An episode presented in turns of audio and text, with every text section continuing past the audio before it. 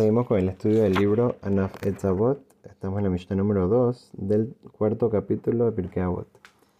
En esta Mishnah habíamos comenzado a analizar las palabras del gran sabio Benazai, que primero nos dijo una persona debe de tratar de apurarse siempre para cumplir con las mitzvot de la mejor manera, tanto que sea una mitzvah que parece que no es tan importante o no es tan difícil, o una mitzvah grande, difícil, de todas maneras la persona tiene que correr a buscar cómo hacer las mitzvot y también de la misma manera como corre detrás de las mitzvot, alejarse de los pecados, correr y alejarse de toda situación difícil, toda, toda situación que la persona va a poder eh, caer en algún tipo de situación que le va a llegar al, al pecado.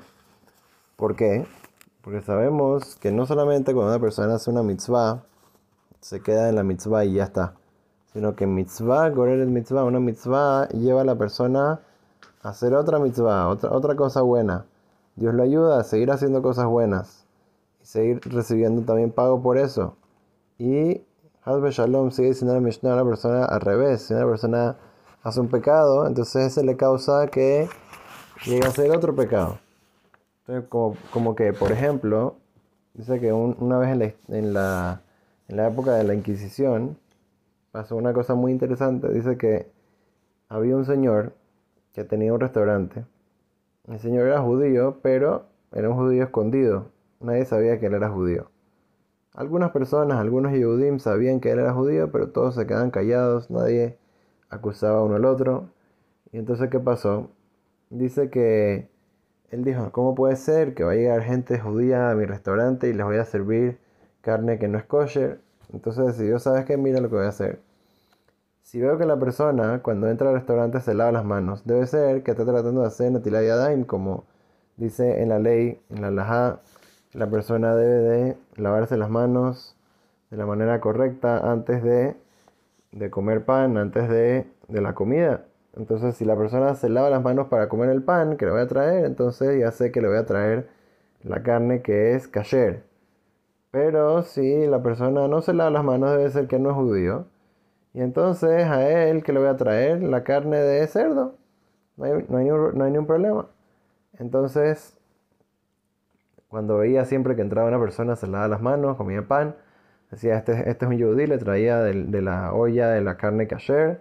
Si una persona que no se lava las manos, dice, bueno, trae la, de la olla de la carne de cerdo.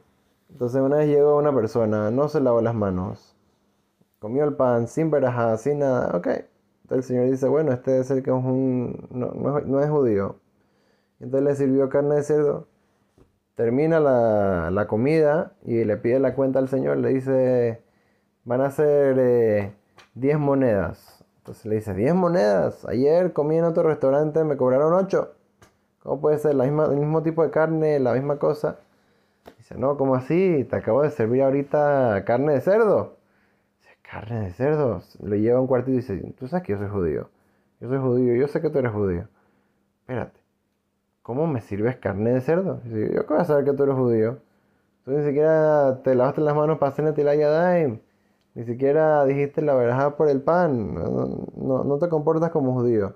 ¿Que tú crees que si, si, si tú no haces las cosas de la manera correcta, la gente va a saber de que tú estás en el camino correcto?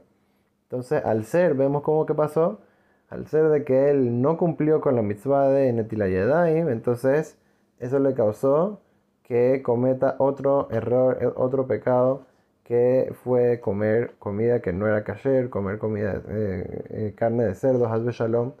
Y entonces esto es un ejemplo un poco extremo, un ejemplo en tiempos muy difíciles, pero una cosa que en verdad en nuestra época y en nuestra vida cada persona se puede dar cuenta como a veces el Yetzerarra, el instinto del mal, agarra a una persona con una cosa chiquita, con un pecado chiquito y le dice, ah, ya, ¿qué tanto? No es un pecado tan grave. Y después lo agarra ahí y entonces ya una vez que la persona muere del anzuelo, entonces, a ver, ¿cuál es el siguiente pecado que vas a hacer? Ya, ya, ya, ya hiciste un pecado. Ya, es uno más, no pasa nada. Ya, si, si ya te van a castigar por uno, que te castiguen por dos de una vez y ya.